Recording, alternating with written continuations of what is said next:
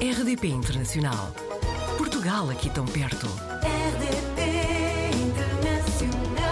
A viver na cidade onde está a maior coleção do mundo de navios de guerra da Segunda Guerra Mundial está o Francisco Viveiros. Francisco, bem-vindo ao Apanhados na Rede. Ora, muito bom dia e é um gosto ter sido convidados. Francisco, há quanto tempo é que está a viver na cidade de Fall River, nos Estados Unidos? Vim viver para Fall River exatamente em janeiro de 2006. Portanto, sou um imigrante relativamente recente. E é oriundo eh, de onde aqui em Portugal? Eu sou natural dos Açores, da cidade de Ponta da Algada, na ilha de São Miguel. Vim exatamente aqui para a cidade de Fall River, porque é a décima ilha. Portanto, nós aqui à volta somos praticamente todos açorianos. Quais foram as razões que o levaram a deixar a sua terra natal e partir para os Estados Unidos? Desde os meus 21 anos de idade, comecei a viajar aqui para os Estados Unidos como vendedor de orivesaria para um fabricante de, de gondomares. A minha ligação aqui aos Estados Unidos, essencialmente eh, por razões comerciais. Portanto, o Francisco Viveiros está ligado à orivesaria enquanto profissão. Sim, sim. Desde, do- desde os meus 21 anos de idade passei a ser vendedor comissionista de orivesaria e pronto, e ainda hoje é a minha profissão. Portanto, sou proprietário de uma orivesaria aqui em Fall River. Atualmente, as pessoas compram ouro e outras peças de orivesaria ou o comércio não está fácil? Nada está fácil, eh, principalmente quando Claro. nós falamos no mercado da saudade. Ah, E ainda há pouco tempo, num webinar que tive com um professor da Universidade de Fresno, na Califórnia, abordei exatamente isso. Ah, O mercado da saudade, claro que está a desaparecer. Portanto, os velhos vão morrendo, ficam os novos, e este é um desafio que nos é posto a nós, ainda vivos, que é de como chegar aos mais novos, que possam continuar este mercado da saudade, não nos mesmos moldes que eram antes, mas é moldes diferentes, e este é o nosso grande desafio. O que está a acontecer é o tipo de peças mais tradicionais, tanto o tipo de peças pesadas, como pulseiras de senhora, etc. Tudo isso praticamente já não se vende, porque eram as pessoas da primeira geração que compravam. O que realmente acontece hoje são aqueles artigos tradicionais, como os fios, os crucifixos, tanto o artigo mais para criança, mais para bebê, em que hoje cada vez mais me aparecem avós, imigrantes descendentes de segunda e terceira geração, que pelo facto de quando eram crianças terem recebido dos seus avós, os de primeira geração, aquele fio com o conjunto das figas, a pulseira de bebê, com chapa gravada com o nome e lembrança de padrinhos por trás ou da voz. Eles hoje vêm à minha orivesaria buscar exatamente isso. Normalmente já não falam português, mas vêm buscar exatamente isso porque hoje são eles os avós e querem passar aos seus netos um pouco daquilo que receberam quando também eram crianças. Portanto, nesse aspecto, a tradição mantém-se. Sim, sim. Este grande desafio que nos está a ser posto neste momento é, é exatamente como chegar a estas gerações. E estas gerações eh, só é possível apelando ao cheiro e aos sabores que eles ainda mantêm no seu inconsciente do tempo dos avós. E nós temos que ir por aí. Francisco Viveiros atualmente é presidente da Casa dos Açores da Nova Inglaterra. Qual é o papel desta casa? Quando foi da nossa fundação, era exatamente para manter a cultura, manter a língua. Hoje tudo isso já não faz sentido. Portanto, faz sim sentido apelar às novas gerações, é um pouco também representar as próprias autoridades portuguesas. Hoje somos quase como os embaixadores do governo. E depois, para além disso, é fomentar festivais, eh, etc., que mostrem exatamente essa cultura contemporânea que hoje se faz nos Açores e que é pouco conhecida deste lado do Atlântico. O mar que nos une também nos separa. E temos que ir um pouco por aí, mostrar essa cultura contemporânea que hoje e tão bem se faz no nosso país. Para além disso, também será um pouco dar apoio à nossa comunidade, porque a nossa comunidade está a envelhecer, vai desaparecendo, e atendendo aos tempos em que nós estamos, em que tudo é feito através da informática, e normalmente esta gente é info excluída, nós também o nosso papel é apoiar no contacto com as instituições portuguesas, desde as provas de vida para continuarem a receber as reformas, eh, desde dar apoio aos veteranos da guerra do ultramar para poderem continuar a receber ou até aplicar a primeira vez para aquele pequeno subsídio anual que têm direito, etc. E depois, outro grande papel que nós temos é a ligação, a facilidade que nós conseguimos de ligação entre parte da nossa comunidade e os consulados.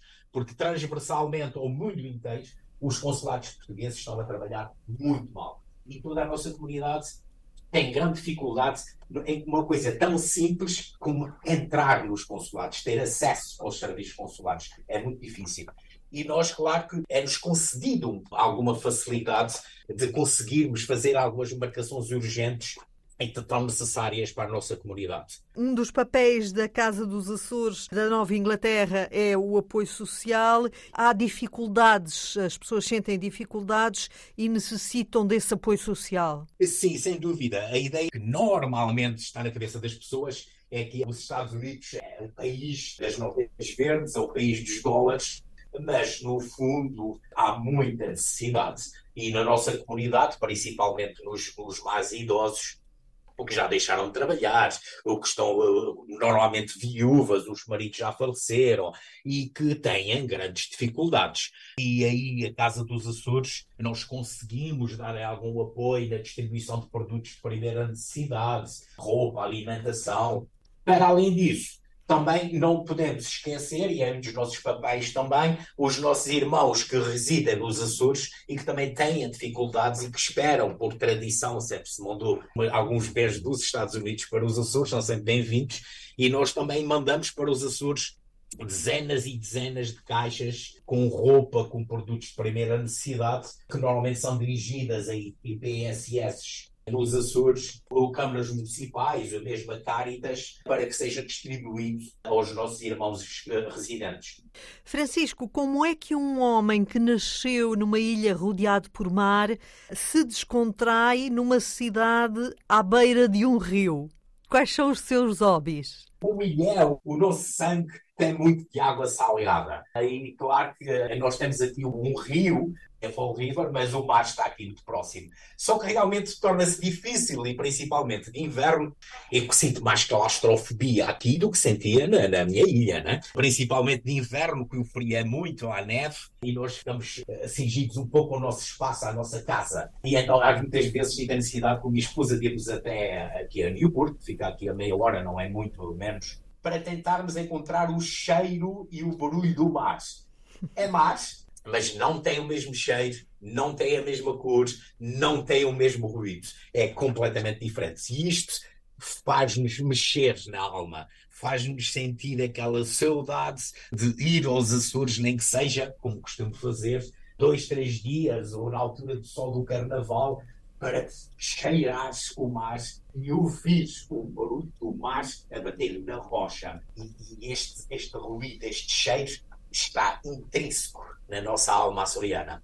Francisco Viveiros, há alguma curiosidade do dia a dia sobre Fall River ou mesmo sobre até os Estados Unidos que queira partilhar connosco? Já que estamos a falar, e é este o sentido da nossa conversa, é a nossa comunidade, sou eu como membro da comunidade. Eu penso que a própria diáspora aqui da nossa área é a grande curiosidade. Então porquê? E, e note-se, por exemplo, que agora, olha, no passado dia 21, por exemplo, foram publicados os censos dos Estados Unidos e pela primeira vez, através de uma associação chamada Palcos, uma associação portuguesa com a grande projeção a nível nacional, conseguiu que o governo americano pusesse uma cláusula, uma, uma linha nos censos a nível dos Estados Unidos em que fosse permitido cada pessoa, eram livres de dizer não, mas dizer de que etnia eram, eram descendentes. E isso permitiu-nos ver uma realidade muito próxima